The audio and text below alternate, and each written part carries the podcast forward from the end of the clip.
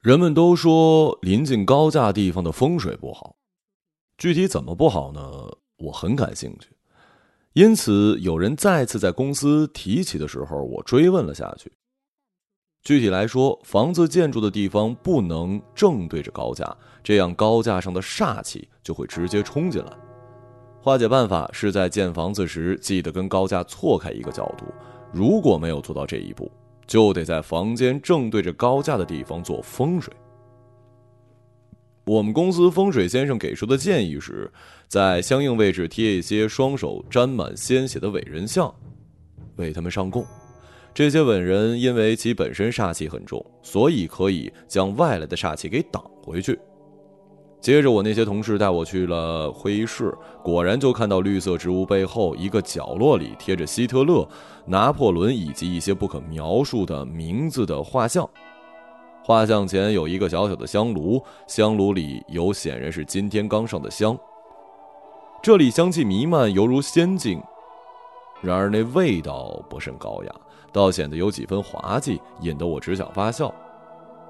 进而我发现那香味中有一股杂质，看到角落洒落的烟灰，才意识到是因为有香烛的掩盖，变成了烟鬼同事们跑来抽烟的地方。那时上海尚没有完全禁烟，但是在办公室里抽烟也是很不招人待见的。我们这单位呢，离楼梯间有一点远，很多同事不高兴过去。倒是这大会议室因为太大不常用，被借过来过瘾。此日之后，我便也加入这个组织。男同事会在上班间歇拍拍我的肩膀，说：“走，抽一根去。”然后我们就三三两两的来到这儿，对着这些双手沾满人类鲜血的刽子手吞云吐雾。抽完之后，我们有时甚至给他们上一支香。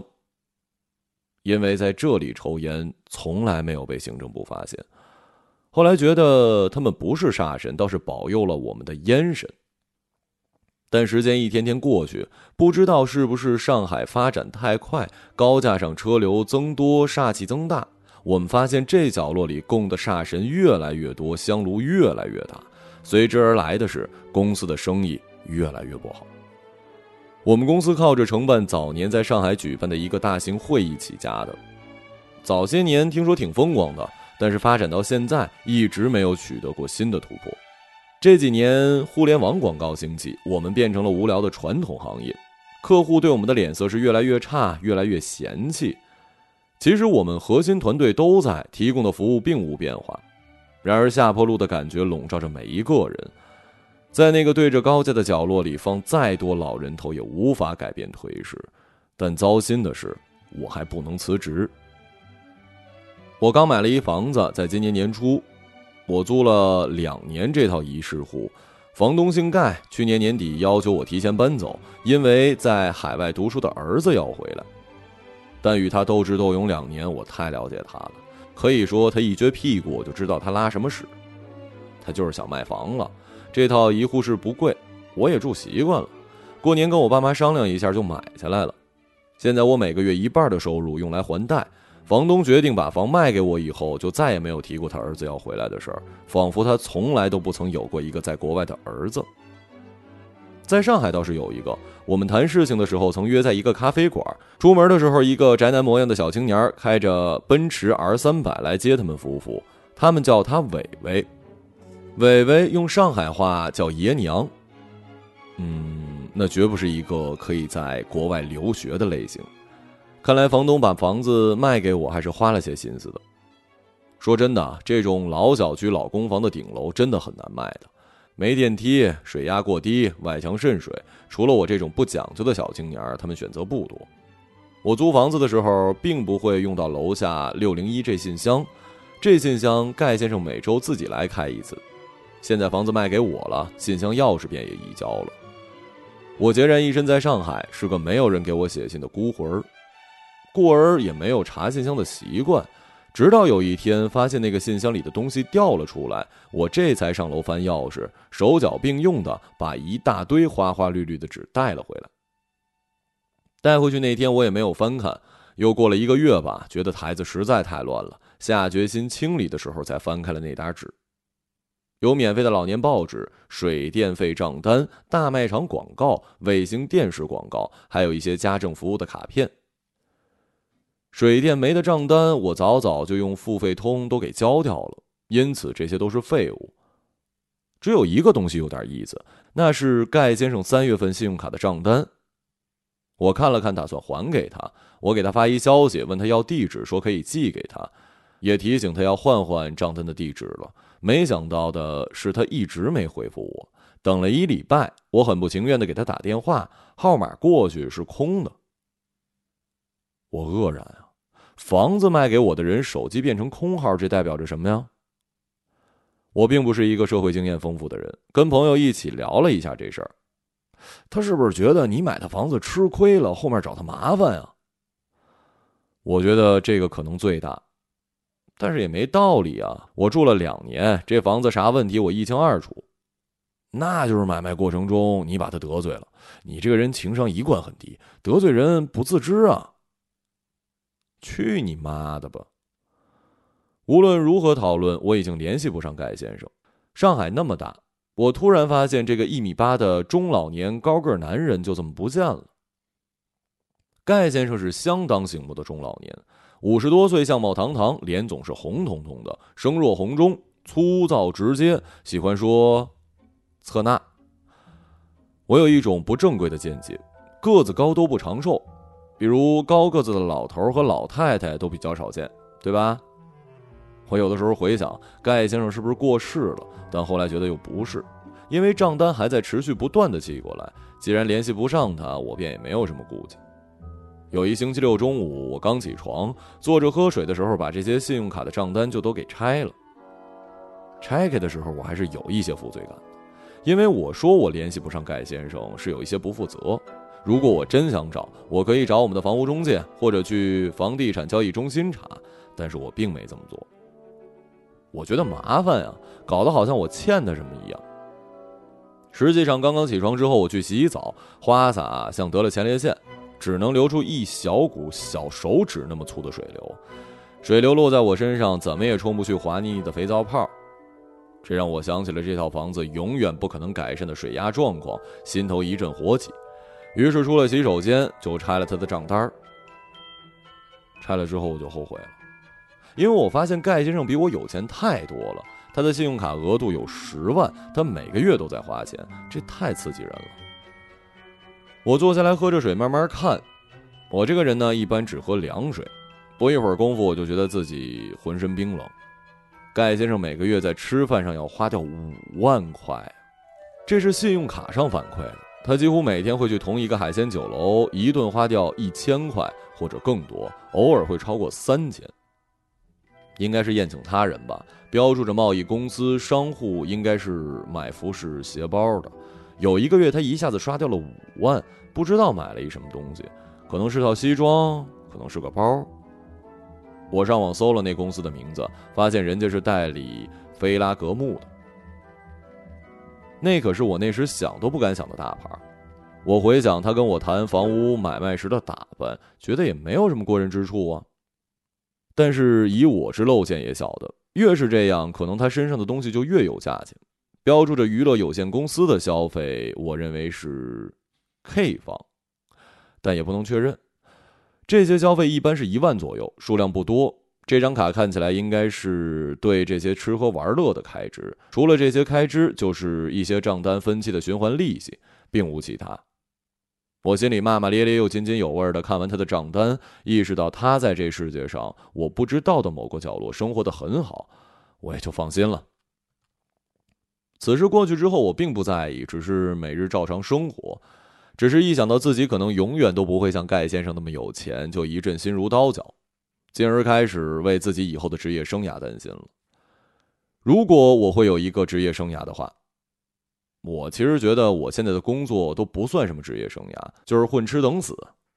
我那段时间悲观极了，觉得公司很快要倒闭。我整到了自己的简历，不断的在招聘网站上发送出去。后来一家位于静安寺的公司让我去面试，约了一大早，我上午跟原公司请了个假，就急急忙忙赶了过去。这公司虽然在静安区，但是交通很不方便。因为那块儿是上海人尽皆知的早高峰大堵车。我要是打车的话，估计得提前俩小时起床；如果坐地铁呢，下来要走两公里。哎呀，最终还是选择了地铁。我没有想到的是，这两公里看着近，走起来那么久。我紧赶慢赶，居然是迟到了五分钟。我们这种赚钱公司的业务岗位，个个公司把时间观念看得很重。未来开会，你总不能让客户等你吧？提前个十分钟、二十分钟的，那是你的本分。所以我进去的时候就知道自己其实已经完蛋了，但还是硬着头皮坚持到面试结束。实际上，随着面试的进行，我自己也放弃了。我得知这公司即使是像我这样的业务员也必须要打卡，这代表着我要是来上班，每天早上都得走上两公里，喘得像是死狗，然后迟到五分钟。按照他们的扣罚制度，最后我一个月应该只能拿到一半薪水。我已经买了房子，是不可能租到这附近来的。垂头丧气的应付着我对面的面试官，一胖乎乎的台湾女人，她显然也烦我。很快我们结束谈话，我从这间公司回到马路，马路上阳光明媚，完全不给我任何伤感的机会。我本来请了一个上午的假，现在不到一个小时就出来了，也不知道该去哪儿，就这么在热闹的马路上逛荡。没走多远，我突然看见有一个熟悉的招牌。H Y 海鲜，我愣了一下，马上意识到这就是我经常在盖先生的账单上看到那名字，我乐了。这不正无聊呢吗？海鲜酒楼这个点儿有早茶跟点心，价格也不贵。我没多想，一头扎进去。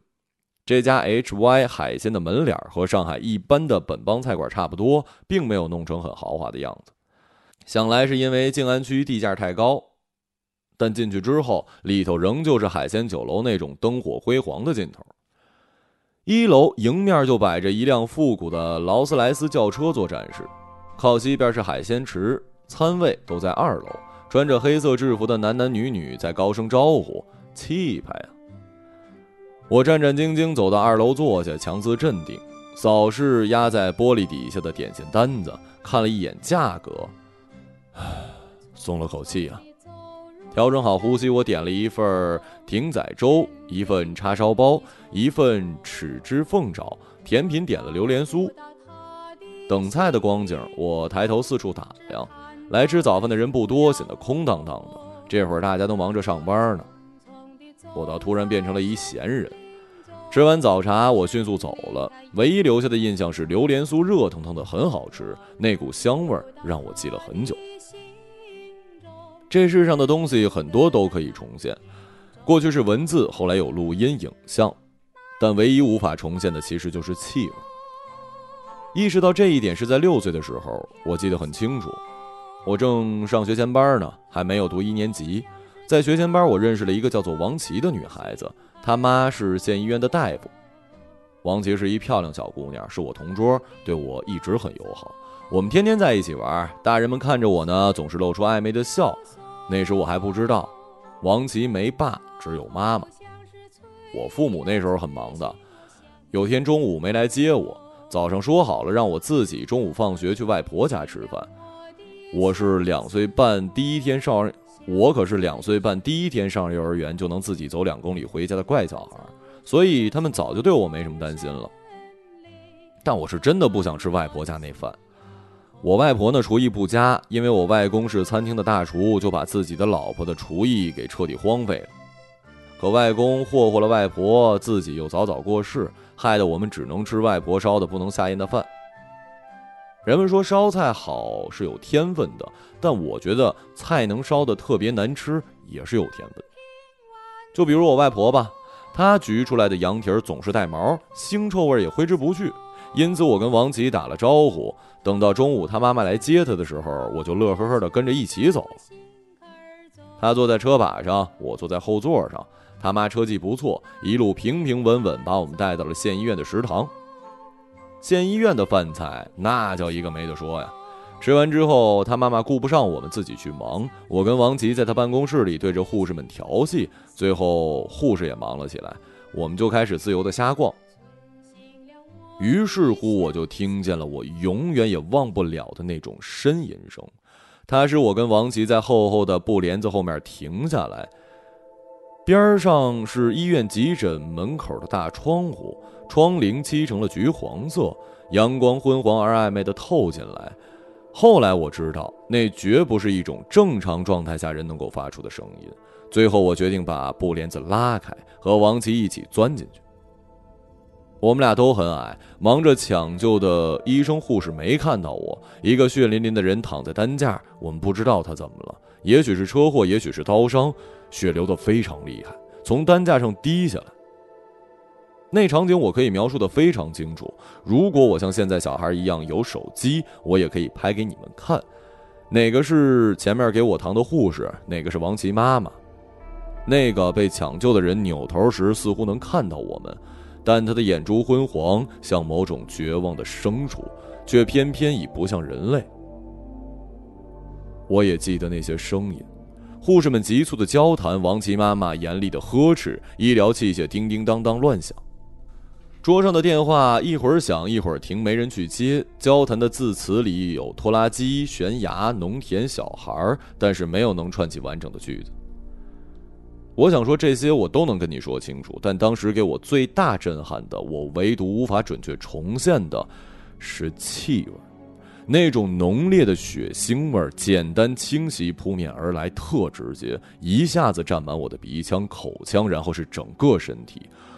我一下子就觉得什么都明白了，一下子觉得自己不是小孩了。这让我站在那儿一动也不能动。王琦站在我身后，没有发出声音。我已经忘记他了。后面的事情已经不重要了，重要的是许多年过去，我记得的只是这种气味儿。我也再也没有感受到那种剧烈的血腥，但我确确实实变成了一个对气味敏感的人。有独特气味的事物经由鼻腔、口腔，进而氤氲到我整个内里，形成了深深的印记。我得说，H Y 海鲜的榴莲酥便是这种事物。它滚烫浓醇，像是一个火球，让我屏息凝神，卷着舌头吞下，仿佛一千颗糖炒栗子修炼成丹，最后变成了一口烘山芋；一千口烘山芋凝聚成膏，最后变成一口榴莲。果酥皮下火海，在我胃里寿终正寝。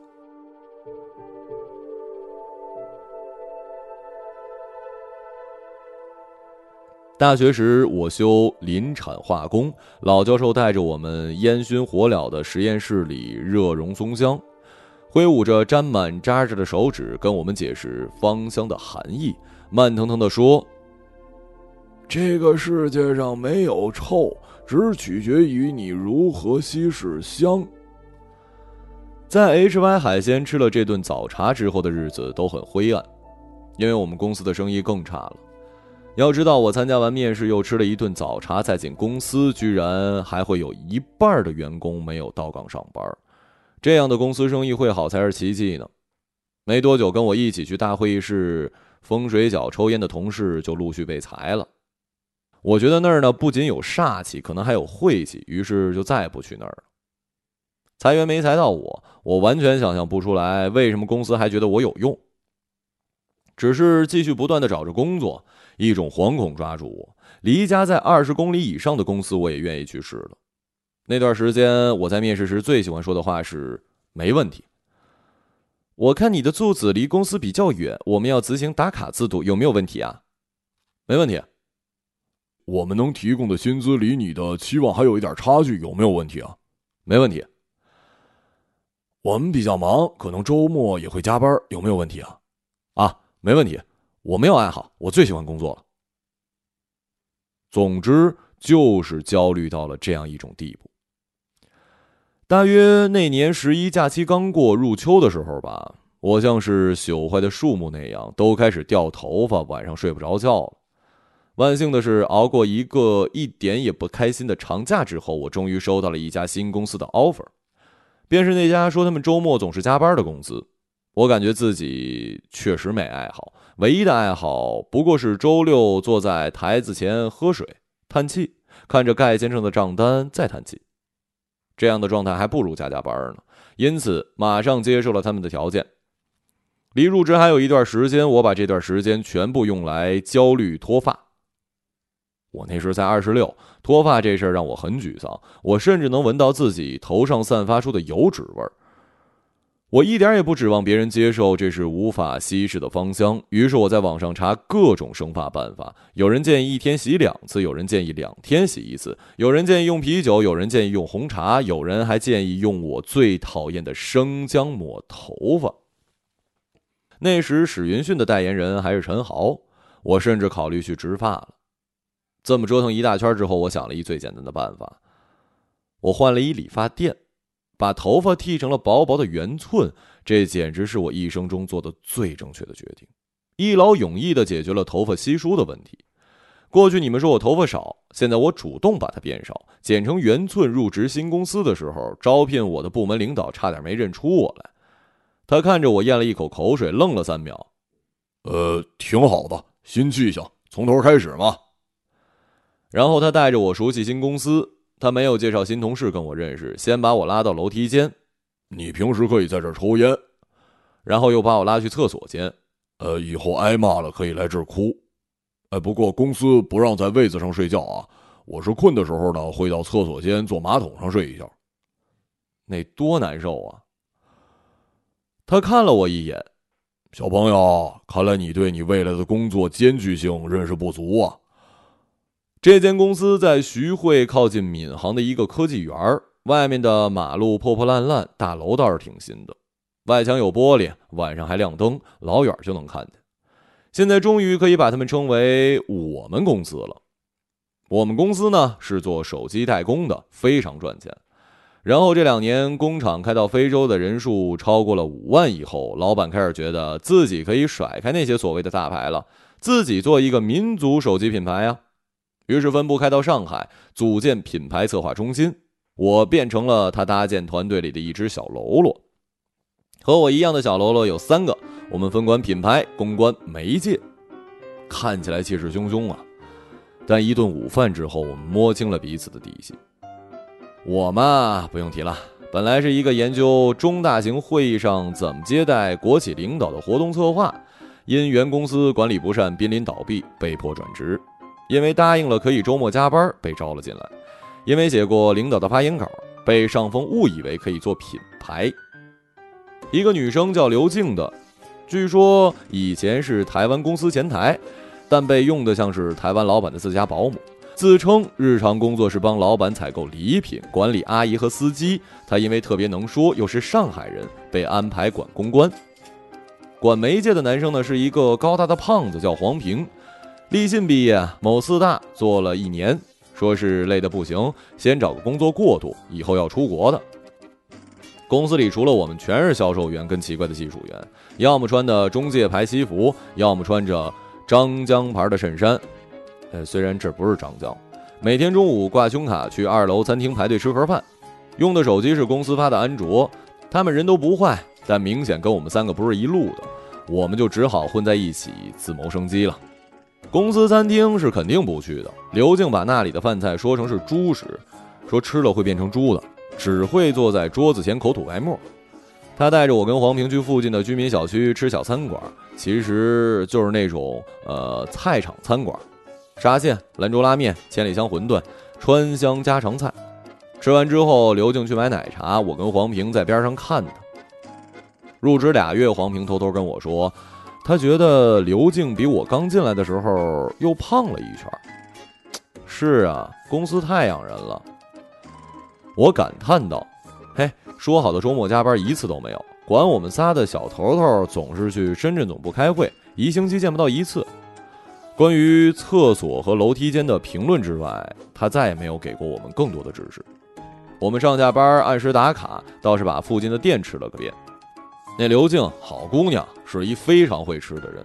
在她的带领下，我们不断扩大我们的午餐范围，而且什么东西好吃呢？她都一清二楚。她告诉我们，这都是给台湾人干活时积累的经验。我寻思，台湾人来上海不是做生意的，怎么净琢磨吃了？公司中午外出午饭不用打卡，老板也不在，我没人管了呀。后来刘静就带我们越跑越远，我们坐着地铁一站一站吃过去。那劲头，现在想想有点恶心，但当时真是乐在其中啊。然后为了表示自己不是对这个群体毫无经验，我贡献了自己最喜欢那家店，H Y 海鲜，榴莲酥非常之棒。我和他们说，他们从遥远的徐汇南跟着我一起坐地铁往静安区进发，为的就是一份榴莲酥。黄平仍是一副不动声色的模样，刘静则喋喋不休，不时兴奋地扭动越发丰满的身体。有时他抓着地铁车厢的吊环，几乎要担心他会把它给拉断。啊，当然我也不敢说出来，不然就得忍受被他反过来吐槽一个礼拜的痛苦。因为刘静在去 H Y 就肯定不会只吃榴莲酥。他虽然没有来过 H Y，但显然去过别的海鲜酒楼。他对这种地方如何点餐显得了如指掌，细致地规划了三人的菜量，做好了建议。然后我们就一起坐着等上菜。我们到的时候差不多午后一点半，吃饭的人已经走了不少了。刘静打量四周说：“真想不到这么市中心的地方还有这样大的海鲜酒楼，你怎么发现的？”说起来很好笑啊，这是我前房东介绍给我的。你跟房东还吃饭呢？我想了一下，觉得说自己拆别人信用卡账单不光彩，于是撒谎说：“啊，我买了套房子，最后的敲定点就是在这儿谈的。”你已经买房子了呀？啊，对，我害羞的点点头，没说话。榴莲酥怎么还不来啊？饿死了。是啊，饿死我了。后来这顿饭一气儿吃到下午三点，榴莲酥刘静一人吃了两粒，又打包了一份，说要带回去给室友吃。这里的榴莲酥确实好吃，可惜不能常来。在地铁上，他感叹着说着。手里紧紧抱着打包袋，几乎要打出一个嗝。刘静经常提起他有一室友，但是我们不敢问，因为一问他就会把自己室友祖宗十八代的事情全告诉我们。我跟黄平有觉悟，我们知道这女人是一大嘴巴，刚入职没多久，我们连领导有几个疑似小三儿，他们家狗前不久刚被阉过，他有一婶娘在国外，这样的事儿都全知道了，全是刘静说的。但这一天不知道黄平是不是吃饱了实在无聊，亦或者是吃到大脑缺氧，居然顺口说了一句：“你对你室友真好啊。”于是刘静在回程地铁上跟我们介绍了一路他室友有多好。哎呀，你们不要嫌弃我们天秤座，我们天秤座虽然啰嗦，但是我们心肠好啊。我吃东西都记着我室友，我给他带一份，而且我们租在一起，什么事情都是我在操心。交水电煤就不用讲了，家里灯泡坏了都是我换的。刘静说：“一会儿稍停一停，但即使我们不接话，他自己也会接下去。因此，我们知道他的室友和他同姓，叫做刘云，四川人。严格来说呢，是重庆人，和他大学同班，目前在一家金融公司上班，职业跟他之前一样，也是前台。但是呢，比起他要高级的多，因为做金融公司的前台有外语要求。刘静把自己的室友卖了一干干净净。”以至于后来某天午饭，刘云加入我们的时候，我跟黄平对他完全没有陌生感，都觉得认识他很久了。可怕的是，我们觉得刘云也这么觉得，不禁不寒而栗啊！天知道刘静是怎么跟刘云形容我们俩的：一高一矮，一胖一瘦，像《鹿鼎记》里的胖瘦头陀。刘静专门指着高胖的黄平说：“他是瘦头陀。”又指着我说：“他是胖头陀。”然后照例把《鹿鼎记》里的烂梗再说一遍，哼，一定是这样。这也是为什么刘云看我们俩站在一起跟他打招呼，就一下子笑出来了。你们没有想错，没错，见刘云就是因为我们的午饭已经从徐汇跟闵行的西南部边界扩展到了陆家嘴。我们把去陆家嘴、南京西路这样的地方吃饭叫做进城。在刘静进城了的欢呼声中，我们跟刘云一起在国金里吃了个饭，最后的单还是人家刘云买的呢。他表示要尽一下地主之谊嘛，毕竟你们这么远跑过来的。我则看着穿职业装、光彩照人的刘云自惭形秽啊，时时错觉我为什么就进不到一间正经一点的公司呢？前一家公司老板不好好做生意，就知道在会议室里折腾风水，这一家产值都上亿了。招我们一堆废柴过来，却不给实际的活儿干。每天工作最大的问题就是今天去哪儿午餐呢？我们带着这问题，可以说是走遍了上海市区的大街小巷，吃遍了苍蝇馆子、网红小吃，觉得食品卫生监管局官员们也没有我们这么勤政了。我们这么能折腾，还得感谢刘静，他是第一推动、第一策划人。我觉得吧，黄平不适合做媒介传播，黄平也觉得我根本不懂品牌规划，但我们一致认为刘静是一好公关呢。他常与股东算钱砍价。跟各路陌生人瞎聊，还帮我们一起欺骗老板，经常在午饭时这么胡吃海喝，我们竟然没有破产，也都是他规划好。三人吃什么饭，什么菜能吃到，而且也不会浪费，一顿下来呢，均摊的费用也不高。刘静是不少店的 VIP，还有一张印着 Hello Kitty 的信用卡，也总是关注打折信息。他实在是这个城市好生活的活地图啊！我们老板如果有一个地方没做错，那就是聘请了他。说起来，我们入职快一年了，我天天捣鼓 PPT，刘静天天打电话，黄平则对着 Excel，怎么也评不了媒体欠账，感叹自己要改名叫黄不平了。这会儿我们都在浪费自己的人生，却觉得自己一定会有光明的前途。我管的品牌规划，因为什么也定不了，所以所有的设计都只能放在 PPT 里。然后这个 PPT 呢，已经改到了二百六十版，我觉得我仍将继续改下去。刘静的工作就是跟各路科技媒体老师打电话商讨。呃，X 老师啊，我们公司要在明年搞个发布会，您会不会来参加呀？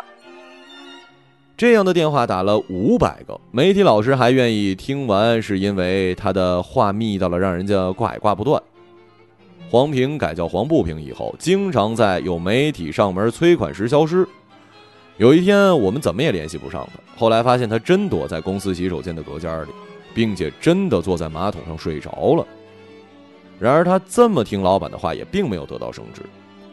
我们时常感慨呀，我们的运气还是不错的，进了一间觉得我们有生之年都不会倒闭的公司。即使中国的工厂倒闭，我们还可以去非洲嘛？据说非洲人刚用上手机。我跟他们俩说我前一间公司的惨状，刘静感叹：能进入像我们公司这样的朝阳产业，真是幸运。明天我带你去人民广场吃新开的北京烤鸭店。我没有跟他们俩说的是，我有点看上刘云了。刘云真好看呀，过目不忘，穿着打扮也入时，真的不是我生活中会出现的女生。但她跟刘静住一起，我觉得这就是我的机会啊。刘云的味道应该是某一种香水和粉底的混合。他那天从扶梯上了国金的三楼，稍稍出了一些汗，在我对面坐下的时候，香味儿随着俯身一下子飘过来，大片的血浆、外婆羊蹄、公司香火、榴莲酥、一千口红山芋，在我脑海中闪现。我觉得我有一点上头了。刘云个头不高，留着短发，身材匀称，会开自己玩笑，说自己是《霍比特人》里的模特，我们都被他逗乐了。吃完饭的时候，我找机会要了他 QQ。后面工作不忙时呢，会找刘云聊天但我其实没有工作忙的时候，也就是说，那天吃饭之后，我就一直在骚扰刘云。刘云比较忙了，做金融公司的前台，忙什么我完全不懂。想来绝不是接接电话那么简单的。我只觉得每天要花那么多功夫打扮自己的工作，一定是非常复杂的。他跟我持续聊天的时候不多，但是我感觉到他不讨厌我。虽然会挽回，但是从来不会不回。这么聊了一段时间之后，我就去找了刘静，比较明确的表明了自己的心意，也希望刘静给我一些建议跟帮助。刘静表现的很开心啊，他说他觉得刘云不讨厌我，但是刘云据他观察一直有一点心高气傲。但谁年轻的时候不心高气傲啊？刘静说这些话的时候，活像一王婆，完全忽略了自己其实和刘云是同年的。他说带我们俩跟刘云吃饭，也是存了一点撮合的心思。但是黄平好像有女朋友，所以撮合的对象就只剩下了我。我们都是直接的人，和刘静说了一次之后，我心里有数了。于是单独又跑到陆家嘴，请刘云吃了一顿晚饭。有刘静的餐厅建议打底，这顿饭我们吃的很开心，也算是一个良好的开端了。后面我再约刘云单独出来，他都是答应的。这么约会了三四次之后，虽然没有明说，但我感觉我们应该已经算是男女朋友了。刘云性格好，情商也挺高，听我说话总是咯咯咯笑个不停，还教我说重庆话，和他待在一起很开心的。后来很快我们就睡到了一起，我开始真正知道刘云的味儿，真的像是云，又带着青草的香。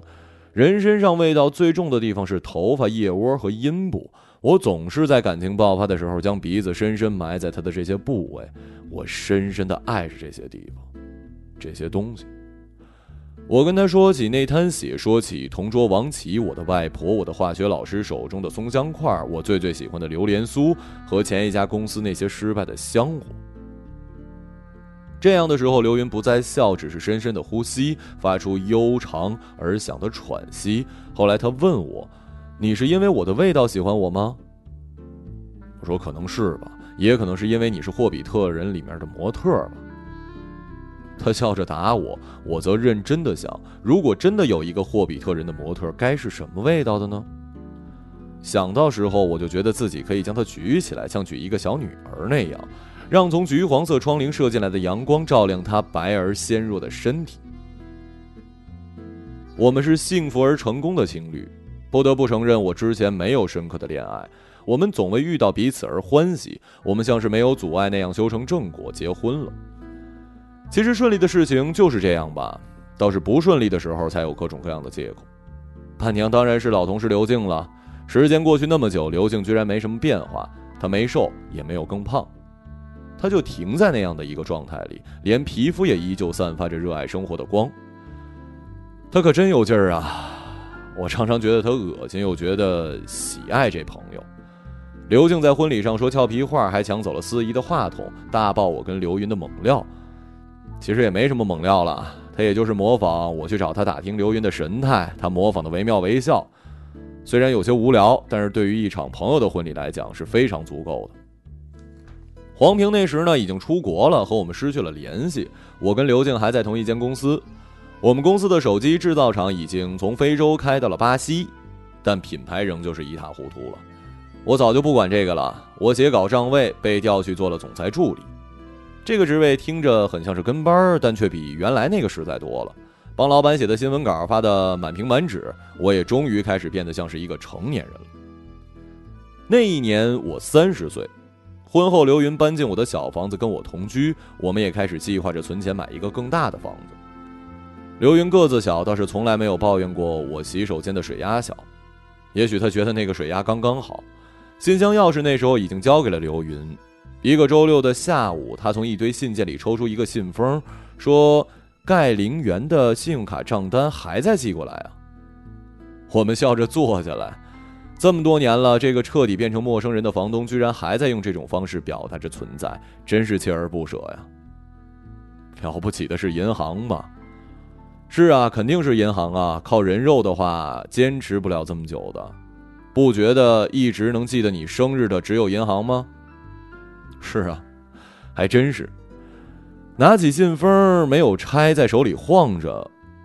我对刘云说：“圆圆，你知道吗？我小时候电视上有一个人叫做张宝胜，说自己有特异功能，用鼻子闻一闻就能隔着信封知道信里说了什么。那你知道里面写的是什么吗？”嗯，这个老家伙他又去 H Y 海鲜吃榴莲酥了。他又去国金一楼买了衣服。等会儿，啊，还有夜总会呢，也不担心一下自己的身体啊？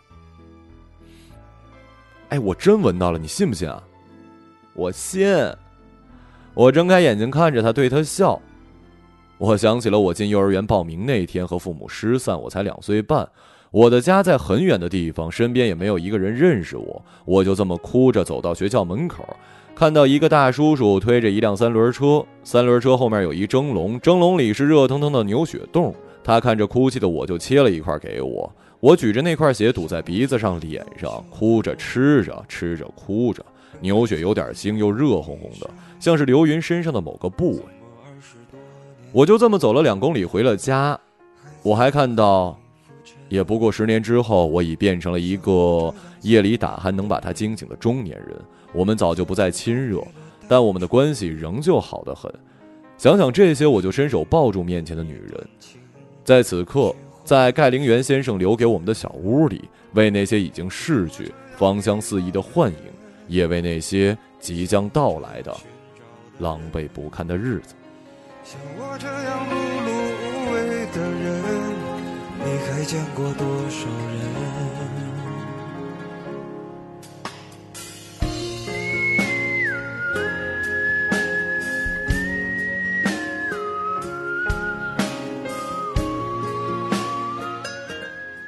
一个朗读者，马晓成。像我这样庸俗的人，从不喜欢装深沉。我偶尔听到老歌时，忽然也慌了神？像我这样懦弱的人，凡事都要留几分。怎么曾经也会为了谁想过奋不顾身？像我这样迷茫的人，像我这样